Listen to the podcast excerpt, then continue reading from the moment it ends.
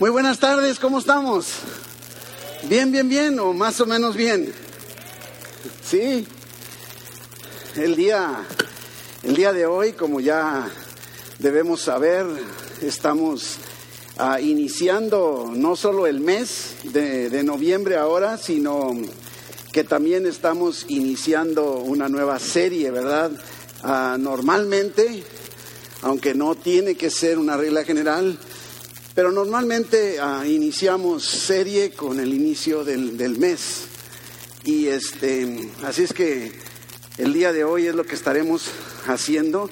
Perdón que vengo agitado, no, es el COVID, es que se, me cuatrapió el horario y, vengo con un retraso considerable, no me gusta llegar tarde, pero bueno, ya estamos aquí, gracias a Dios. Y ah, Quiero, quiero eh, empezar como cada domingo que tengo oportunidad de enfatizar el hecho de que recordemos que el año 2020 estamos en el año de la manifestación, el año de la manifestación. Y una de las cosas que me llama a mí mucho la atención ah, y, me, y me sorprende, mande, ay, gracias, gracias, ay, qué linda, muchas gracias, hijita que me llama mucho la atención es este el hecho de que ah, cada año nos reunimos los pastores con nuestras esposas, los seis nos reunimos buscando en oración la dirección de Dios para el año. Que quiero que sepan, no se los vamos a decir todavía, pero ya, ya hicimos esa reunión para el 2021 y ya tenemos la dirección de Dios para el próximo año y la temática de los, de los sermones dominicales para todo el año. Así es que esté pendiente por la junta que estaremos convocando, en donde estaremos lanzando la visión 2021, ¿verdad? Y que estemos ah, en esta misma frecuencia, ¿no? Y el, tema en el mes de, de noviembre está relacionado con, con, con atributos de Dios, pero dos en particular. Sí, justicia y santidad, o santidad y justicia de Dios. Pero en general el concepto, dado que, que Dios es santo y es justo, ¿cómo se aplica hacia nosotros? Es lo que tenemos que tomar en cuenta y es lo que estaremos buscando en estos domingos del mes de noviembre. ¿sí? Hemos estado considerando todo el año lo que Dios está manifestando en nuestro tiempo. Y vaya que el año pasado cuando Dios nos llevó a establecer el 2020 como el año de la manifestación, poco teníamos la idea de cómo iba a cumplirse esa, esa línea que el Espíritu Santo nos dio hace un año. Y hemos estado viendo precisamente que el 2020 efectivamente ha sido el año de la manifestación y espero que estemos conscientes de, eso, ¿verdad? Y como les decía, nos vamos a enfocar en el mes de, de noviembre en estos dos conceptos que brotan de los atributos de Dios, santidad y justicia. La santidad y justicia de Dios es el tema de hoy, ¿sí? Y después estaremos viendo lo demás. Como hemos venido insistiendo y aprendimos de la, identidad de la iglesia, recuerdan, una de las cosas que no podemos perder de vista es que nosotros somos la iglesia. Tú y yo somos la iglesia, no venimos a la iglesia, somos la iglesia y nos reunimos como iglesia, ¿verdad que sí? Esto es bien importante. Y la iglesia, dijimos, la verdadera iglesia, está cimentada primero que nada, sobre la declaratoria de que Jesucristo es el Cristo, el Hijo del Dios viviente. ¿Recuerdan de Mateo 16? Pero también debemos considerar que una vez que estamos hablando de esa iglesia que está cimentada en la verdad de quién es Cristo, también debemos reconocer que una iglesia que persevera, una iglesia que va avanzando, ¿sí? necesita estar también arraigada en los atributos de Dios. Si, no conocemos quién es Dios y qué atributos, qué características tiene, vamos a estar batallando en nuestro diario vivir. Y es por eso importante, no es, no es como un estudio teológico o doctrinal nada más el que vamos conociendo la santidad y la justicia de Dios, sino es en, lo práctico. Y cuando nosotros como iglesia comprendemos bien lo que significa la santidad y la justicia de Dios, nos vamos a mover como estandartes en medio que se está de alguna forma desenfrenando cada vez. También eso vimos ah, en su momento. El problema es que hemos estado escuchando tanto acerca de la santidad y de la justicia de Dios que ya lo vemos muy común o ha causado confusión o malos entendidos. Y, pongo un ejemplo, si, si, yo te voy a hablar de la justicia de Dios y de la santidad de Dios, dirías, híjole, ¿cómo llegar al estándar? Cuando leo en Hebreos que dice, sed santos porque yo soy santo, decir, no, pues ya me la puso, voy a hacer para lograr yo ser santo. Y todas estas confusiones o, o, dudas en nuestra identidad brotan de que no conocemos a detalle el verdadero significado y lo que representa que Dios sea santo y que Dios sea justo. Y es precisamente lo que estamos tratando de aclarar. Es importante que comprendamos bien. Así es que vamos primero estudiando rápidamente la santidad de Dios. Después veamos la justicia de Dios. Pero lo más importante en el cierre del tema de hoy es que vamos a ver la justicia y la santidad, cómo se ven, cómo funcionan, cómo impactan mi vida cuando van de la mano. Porque es la forma en la que podremos ir resolviendo muchas de nuestras inquietudes en nuestra vida cristiana, ¿sí? Yo quiero invitarte a que abras tu Biblia en, el libro del Éxodo, ¿verdad? Está primero Génesis y luego sigue Éxodo 15, versículo 11. 15, 11 de Éxodo. Me encanta este versículo. ¿Quién como tú, oh Jehová, entre los dioses? Va con minúscula dioses, ¿eh? para que no cree que hay varios dioses. ¿Quién como tú? Y, mire, mire qué bonito, a, mí, a mí me encanta. Ah, yo, no soy muy poético, yo tengo una mente más bien hacia el lado de la ingeniería, entonces no soy muy poético, pero cómo me gusta cuando, cuando hay calificativos para Dios que van más allá de la simpleza. Y, mire cómo dice, magnífico en santidad. Wow, así como que estamos hablando de un atributo que, que no son nada más a lo ligero. ¿Quién como tú, magnífico en santidad, terrible en maravillosas hazañas, hacedor de prodigios? Y yo quiero que vayamos viendo, mis hermanos, cómo en este versículo que está exaltando la santidad de Dios, la está ligando con las obras, prodigios, hazañas de Dios en forma maravillosa. ¿Y, y quién es? Beneficiarios de esas hazañas y prodigios? Tú y yo, la iglesia que somos. Hay un beneficio, hay una bendición sobre nuestras vidas como resultado de que Dios es magnífico en santidad. ¿Lo logras ver? Y, y, me llama la atención que la Biblia afirma una y otra vez, ¿quién como nuestro Dios? Pregunta una y otra vez, la Biblia encontramos muchos pasajes que dicen así, ¿quién como tú Dios? ¿Quién como nuestro Dios? Es una pregunta retórica. Porque si alguien te dijera, no, qué bárbaro, ¿quién como tú? Y tú dirías, bueno, no, pastor, no, no, no es para tanto, ¿verdad? No, no, con Dios, ¿quién como tú? No hay. ¿Quién como Dios? La respuesta es nadie. E, es una pregunta retórica que tiene una respuesta absoluta rotunda. Nadie es como nuestro Dios, magnífico en santidad, poderoso, ¿verdad? Terrible en maravillosas hazañas, hacedor de prodigios. Nadie como Él. Dios es santo y justo. ¿Y qué significa santidad? ¿Qué, viene a tu mente cuando hablamos de, santidad, de santo? ¿Qué, ¿Qué, es lo que piensas santo? ¿Y qué dirías? Bueno, santo, bueno, los, los, monitos esos que ponen en los, ciertas iglesias, ¿verdad? Ahí unos bultos de cerámica o de barro, no sé de qué es. Pero a lo mejor dirías, bueno, un santo, eh, pues eh, el que está sin pecado, ¿verdad? Sin pecado, puro, inmaculado, libre de maldad. ¿Verdad que sí?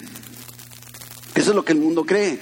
Eso es lo que encontramos definido por todas partes. Cuando decimos es que Dios es santo, ¿por qué cree que batallamos tanto como iglesia al decir yo soy santo?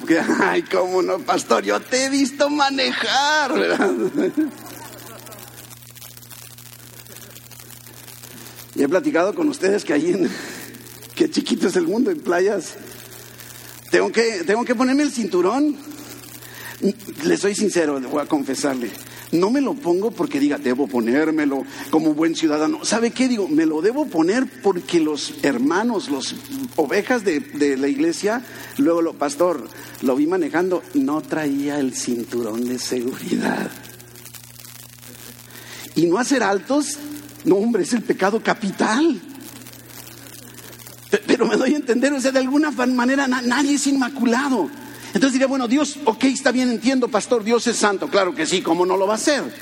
Pero, pero cuando se refiere a mí, y entonces necesitamos tener un concepto y fijar, ¿sí? Entonces significa más que el concepto de, de, sagrado, ¿sí? Sino que, y separado, ¿verdad? Pero me llamó mucho la atención al estar estudiando más a fondo esta palabra, que la raíz de Kodesh es otra palabra, está formada por dos palabras en hebreo. ¿Y, sabe qué significa la raíz de, santo, de, Kodesh? Significa cortar y separar.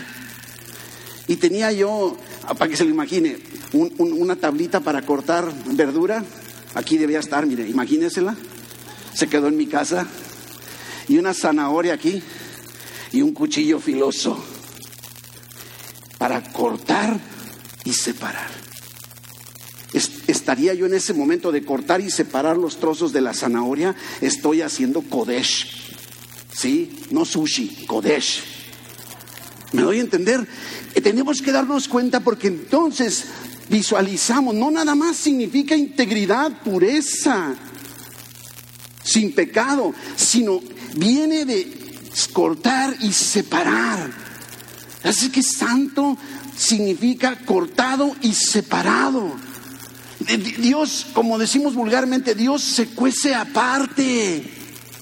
Dios es por separado. No lo puede, es lo que está diciendo. ¿Quién como Él? No, tiene comparación. Cortado, separado. Es Kodesh, ese es Dios.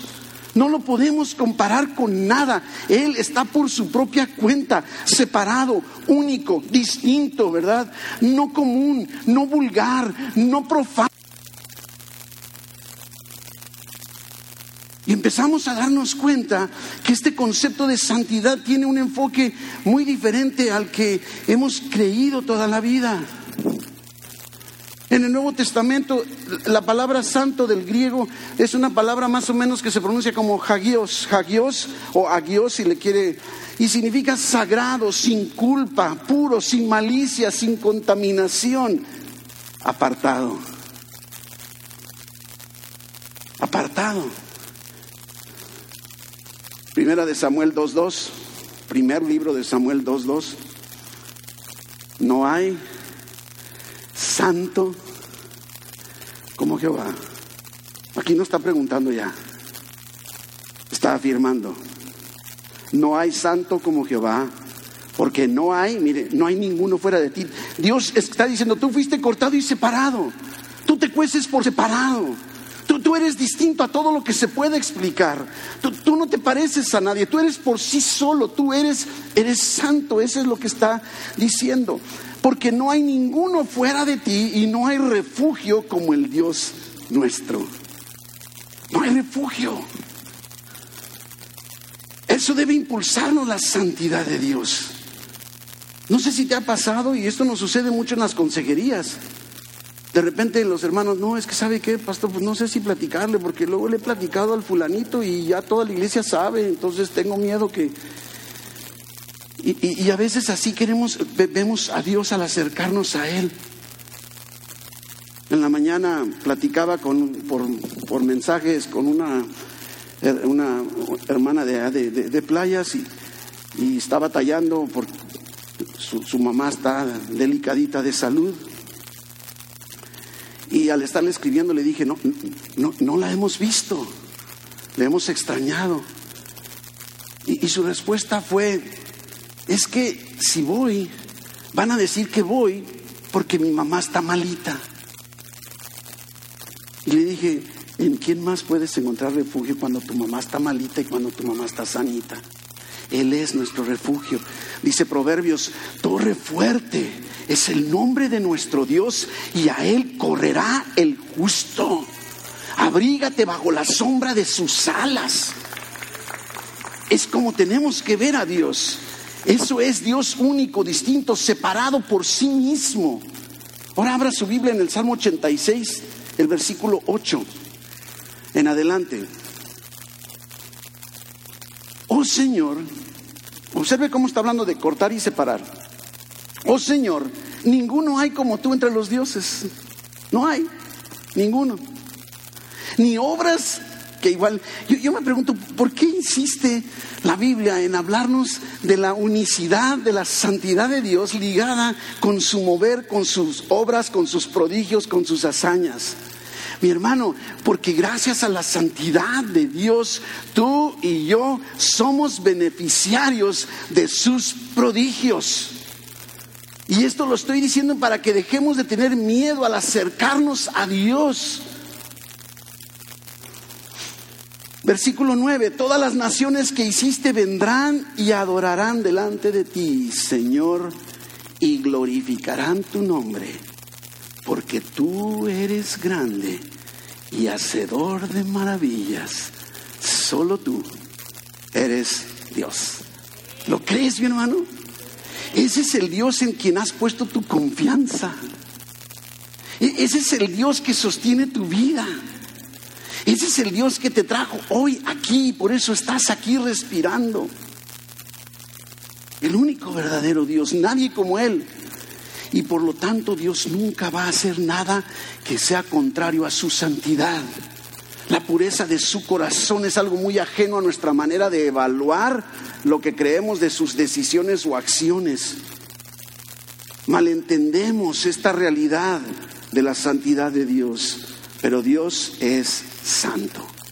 Número dos, vamos a, las, a, la justicia. Hebreos capítulo 1, vámonos al Nuevo Testamento, casi al final.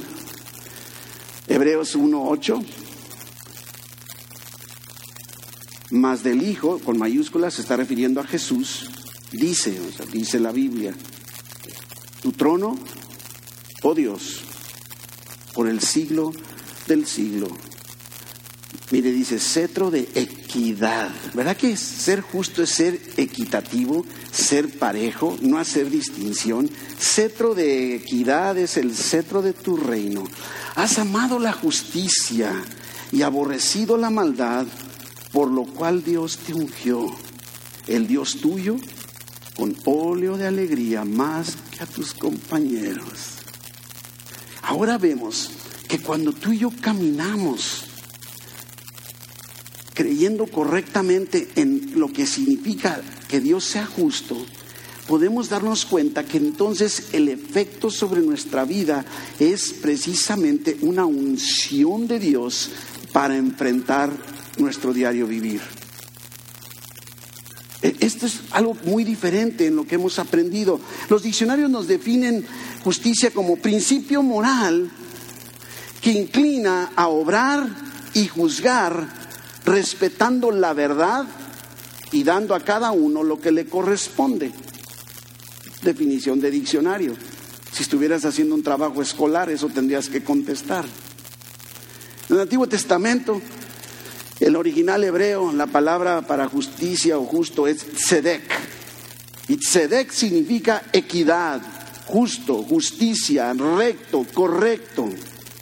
Y en el Nuevo Testamento es una palabra un poquito más larga y más difícil de pronunciar, pero es dikaiousone, ¿sí? Y, significa equidad, justicia, rectitud. Es que la definición bíblica en el Antiguo y en el Nuevo es muy parecida. Dios escoge lo que es bueno y lo que es correcto hacer, o sea, Él decide hacer lo bueno y lo correcto para otros, ¿verdad? y para nosotros y tenemos que afirmar que todo lo bueno proviene de Él. Ese es el resultado de su justicia. Por eso dice Santiago, toda buena dádiva y todo don perfecto, perdonen cabina que eso no Toda buena dádiva y todo don perfecto proviene del Padre de las luces, del Padre, ¿verdad? En el cual no hay mudanza ni sombra de variación. Qué bueno que Dios es justo. Y dirías, bueno, ah, quién sabe. Porque cuando hablamos de la justicia de Dios estamos también señalando no solo su perfección, sino también estamos señalando la forma perfecta en la que juzga todas las cosas sin prejuicios, sin preferencias. O sea, la justicia divina es justa. Y, yo no sé si te ha pasado, pero somos muy buenos ejecutores de la justicia. Si yo voy manejando, y pongo el ejemplo de manejar, hay muchos ejemplos, puede suceder que estás haciendo la fila en las tortillas o en el banco y alguien se atraviesa y se mete delante de ti sin haber hecho fila. Llegas al alto en el carro y, tú haces tu alto, pero el otro no lo hace y entonces te tienes que esperar porque no hizo su alto. Qué injusto. Y, mi, mi anhelo, mi deseo como ser humano normal, ¿sí? Es decir, oye, que estuviera una patrulla para que lo agarrara en este momento. Volteo a ver si no hay una, hasta yo creo que le pitaría, hey, hey, aquí, aquí se acaba de pasar. A veces me da ganas de seguirlo y a ver si veo una patrulla para decirle, se acaba de pasar el alto. Pero si yo me paso el alto, ¿qué digo? Que no haya ni una patrulla. ay, qué bueno que no había patrullas, ¿verdad? Nosotros no somos equitativos. Aplicamos la justicia a nuestro favor, ¿verdad? Pero nunca a favor de los demás. Pero Dios es justo. Y porque Dios es justo, y aquí es donde empezamos a darnos cuenta muchas cosas de, de la historia de la humanidad a la luz de la mano de Dios. Porque Dios siempre es justo, todo lo creó con su justicia en mente. Y no solo eso, sigue sustentando toda la creación, todas las cosas, aplicando una justicia perfecta. Y somos beneficiarios de esa aplicación. Y entonces decimos, qué bueno que así como me da lo que me... Pero porque Dios es justo, ¿verdad? Jesús tuvo que nacer como hombre. Mire, Dios es justo, entonces Él dice, ¿sabes qué? La paga del pecado es la muerte. ¿Hay alguien aquí que no haya pecado? ¿Que no tenga pecado? Entonces estamos todos fritos. Híjole, la paga de... Estamos muertos. Y viene Dios y dice, sabes que no puedo violentar ni mi santidad ni mi justicia. Entonces aplica, no plan B, el plan original desde antes de la fundación del mundo. Él ya sabía que Adán y Eva iban a caer y que íbamos a cosechar el fruto de ese pecado. Entonces Dios dice, a ver, la paga del pecado es muerte. Todos ustedes, incluyéndome a mí, son culpables, son reos de muerte al pelotón de fusilamiento espiritual. Y dice Dios, no puedo dejar pasar la realidad de que la paga del pecado es muerte. Pero también en su justicia Dios declaró que sin derramamiento de sangre no hay perdón de pecados. Entonces Dios Fíjese que no es de que diga, ay, ahora, ay, ya se me ocurrió esta idea. No, no, no. Es un plan original. Yo nomás quiero que nosotros lo desmenucemos para comprenderlo. Entonces Dios dice, la forma en la que yo puedo rescatar al ser humano de la muerte espiritual es satisfaciendo mi justicia. ¿Y cómo lo voy a hacer? Proveyendo un cordero que entregue su vida una sola vez y para siempre y por todos, para que entonces ahora, en forma justa, equitativa, todos, ¿sí? Aquel que creyere en el Señor Jesucristo será salvo. Y entonces, fíjese bien, cómo Dios a través de Jesucristo aplica su justicia Y la sangre de Jesús, por eso lo, lo pregonamos en la comunión, la sangre de Jesús derramada en el Calvario hace más de dos mil años dejó satisfecha la justicia de Dios. El precio de nuestro pecado fue cubierto y la justicia de Dios fue aplicada. Dios viene con nosotros y te dice, ¿sabes qué? Eres pecador, mereces la muerte.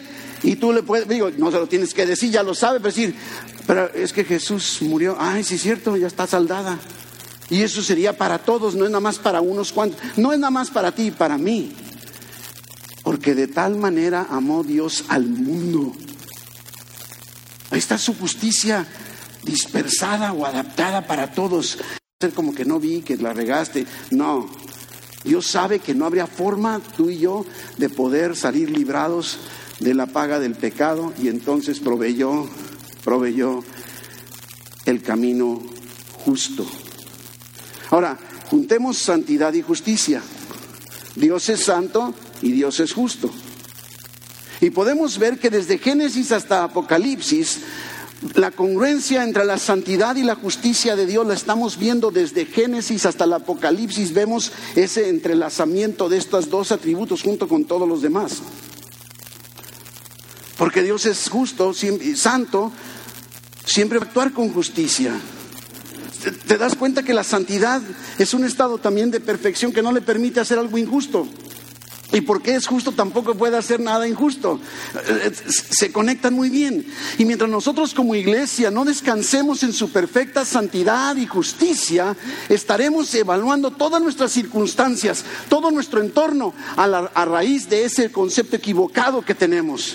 Algunos le tienen miedo a Dios.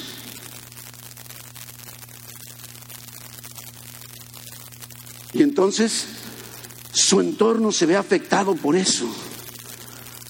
Debemos tomar en cuenta los absolutos que hacen de nuestro Dios un Dios confiable. Gracias Dios porque eres santo y eres justo. Puedo confiar plenamente, aunque yo no logre entender lo que está haciendo. Pero Dios es siempre santo, siempre justo. Y entonces va a caminar con integridad. Y todo lo que haga, todo lo que juzgue, todo lo que determine, siempre será con integridad, santidad y justicia.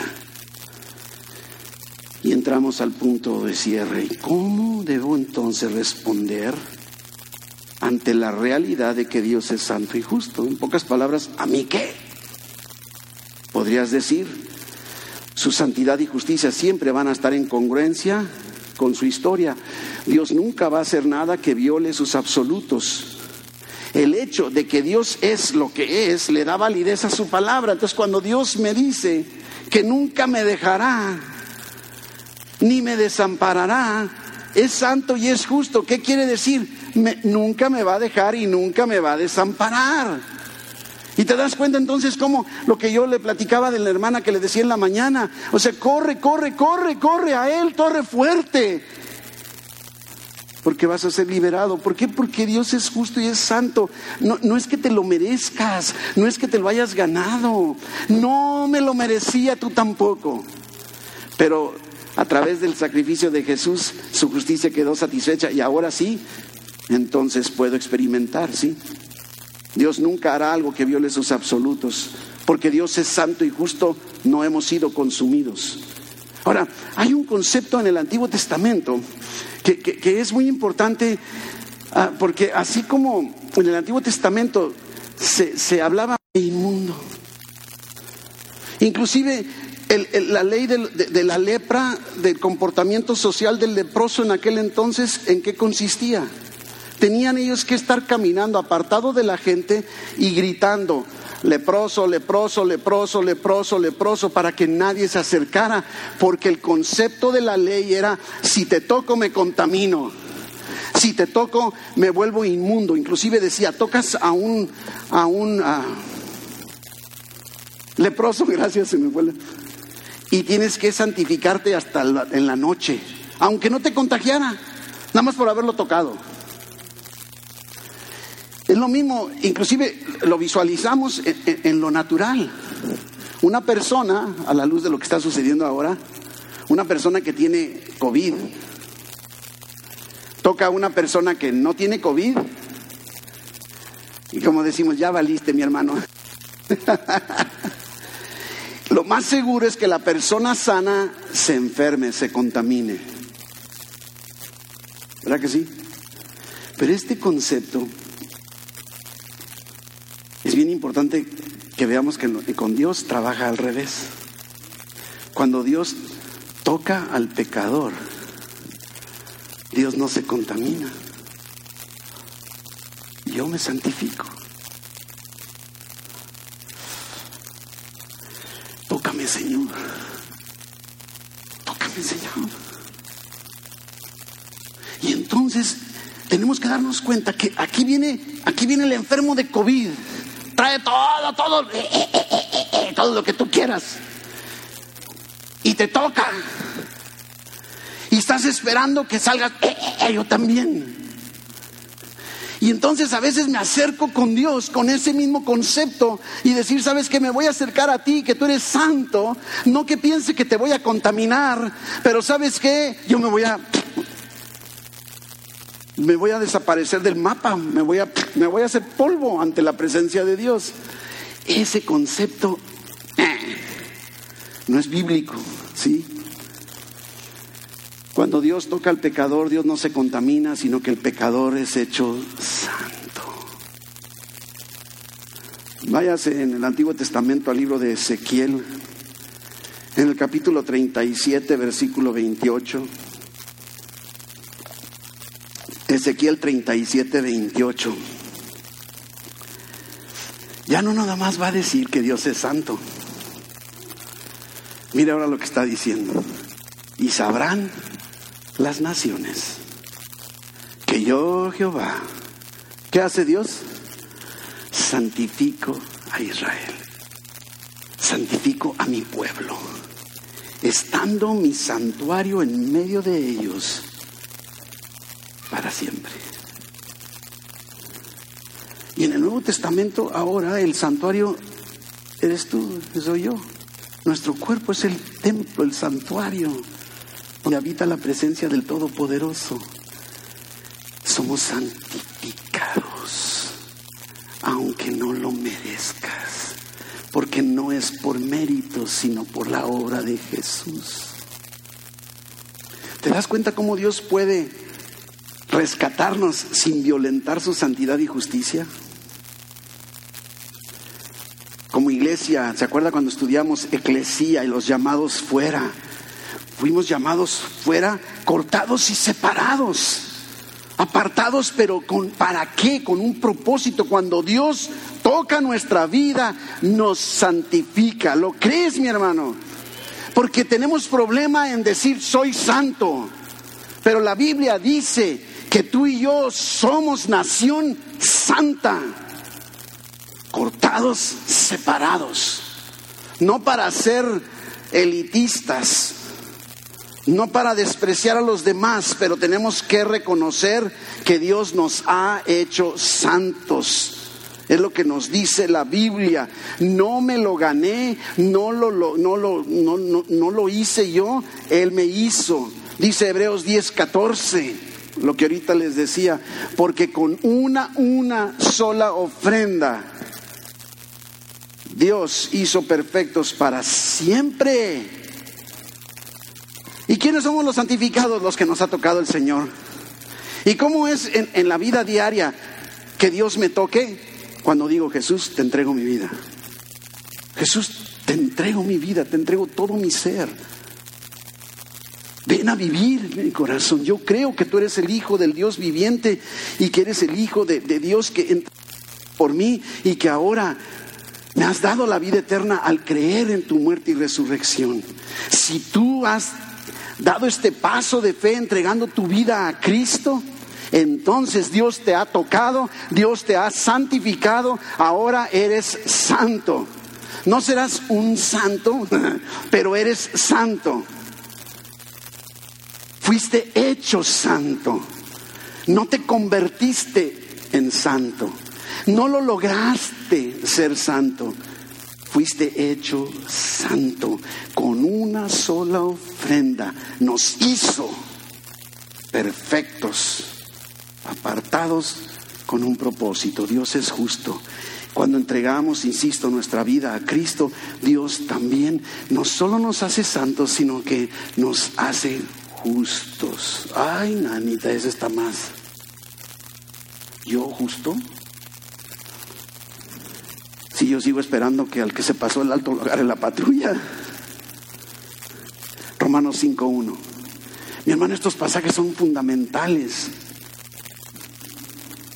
Romanos 5.1, justificados pues por la fe. ¿Cómo somos justificados? ¿Cómo somos hechos justos? ¿Entregaste tu vida a Cristo? Eres justo, eres justificado. Nos convertimos en justos. No hacemos tampoco nada para ser justos. Dios nos hace justos. El pasaje que afirma con exactitud esta verdad, váyase a segunda carta de Corintios en el capítulo 5, versículo 21. mire nada más que, afirmación. Al que no conoció pecado. ¿Quién, ¿Quién no conoció pecado? Jesús. Al que no conoció pecado, Jesús, por nosotros lo hizo pecado en Él. Somos santos, somos justos, fuimos hechos santos y justos, santos y justificados, pero con un propósito. No se trata nada más de andar diciendo, no, pues es que como tengo a Cristo en mi corazón, ¿sabías que soy santo y justo? ¿Y eso qué? Y más para, ve, y dile al mundo allá afuera, soy santo y justo, y te dan una bofetada. Te dirían, a ver, te voy a hacer enojar a ver si sigues siendo santo después de dos que tres. Pero quiero terminar con un pasaje que está en Isaías en el capítulo 6. Isaías capítulo 6, los primeros ocho versículos. Eh, Isaías 6, 1. En el año que murió el rey Usías, Vi yo al Señor sentado sobre un trono alto y sublime. ¿Sabes qué me llama la atención? El año en el que el rey Usías, que estaba sentado en un trono, ya no estaba en ese trono, pero Dios seguía en su trono. Y Dios el día de hoy sigue en su trono y eternamente seguirá en su trono. Y mire la visión que el profeta Isaías está viendo. Y sus faldas llenaban el templo. Y faldas se refiere a un ropaje, no creo que ande de, faldas, ¿verdad? Por encima de él había serafines, te puedes imaginar. Cada uno tenía seis alas. Con dos alas cubrían sus rostros y la casa se llenó de humo.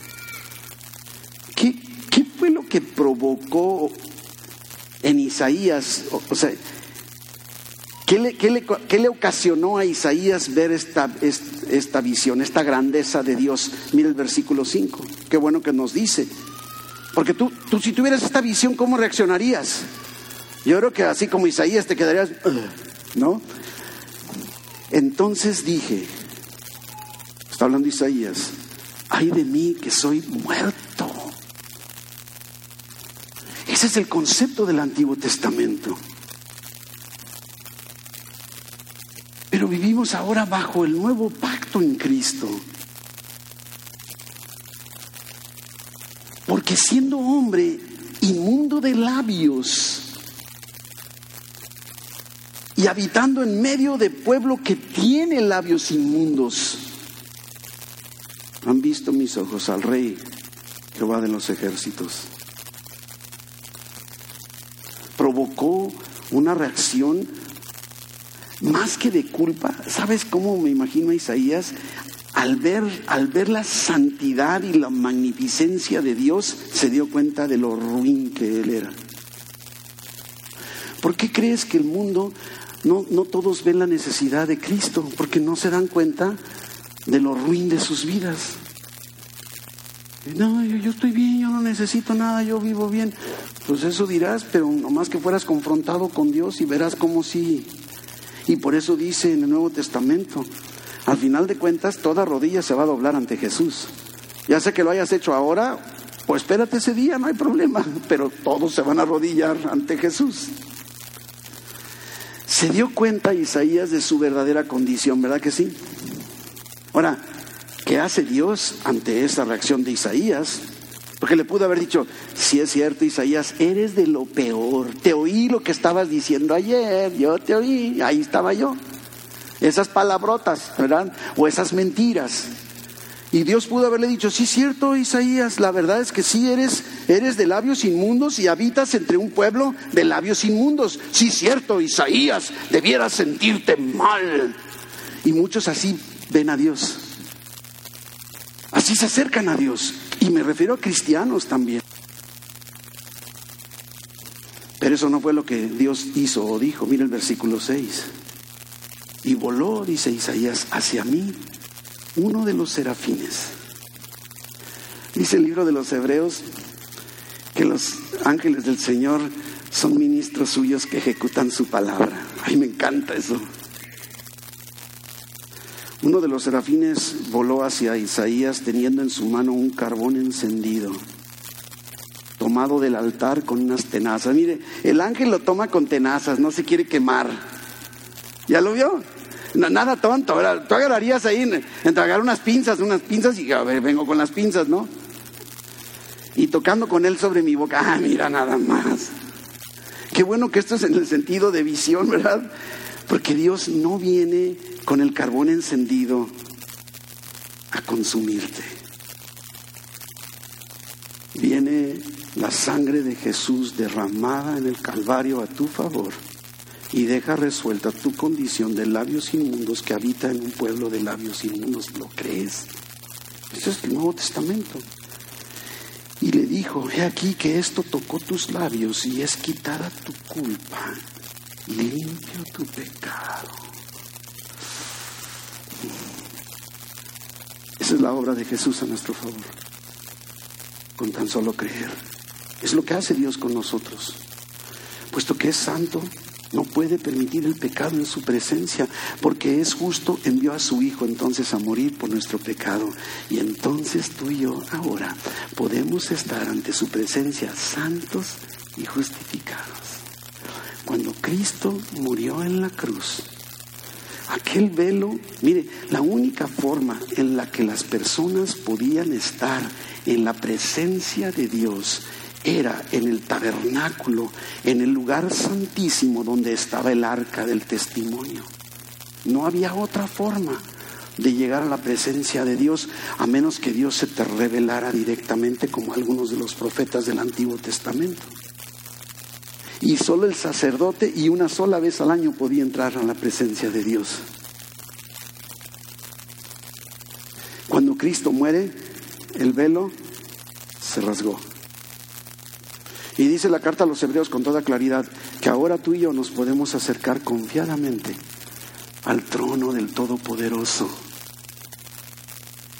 y podemos recibir el oportuno socorro. Mire nada más.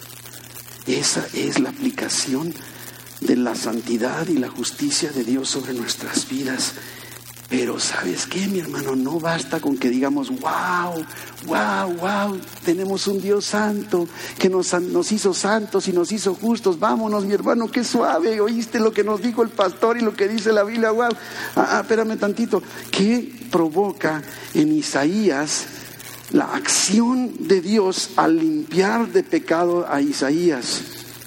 Es la misma reacción que debe provocar en ti cuando Dios perdona nuestros pecados a través de poner nuestra fe en Cristo Jesús. Versículo 8, Isaías 6, 8. Después oí la voz del Señor que decía, ¿a quién enviaré? ¿Y quién irá por nosotros?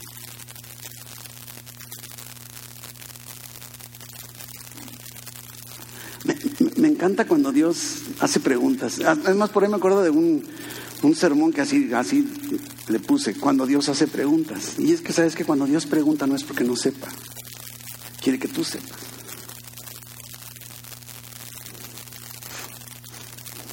¿A quién enviaré? ¿Quién irá por nosotros?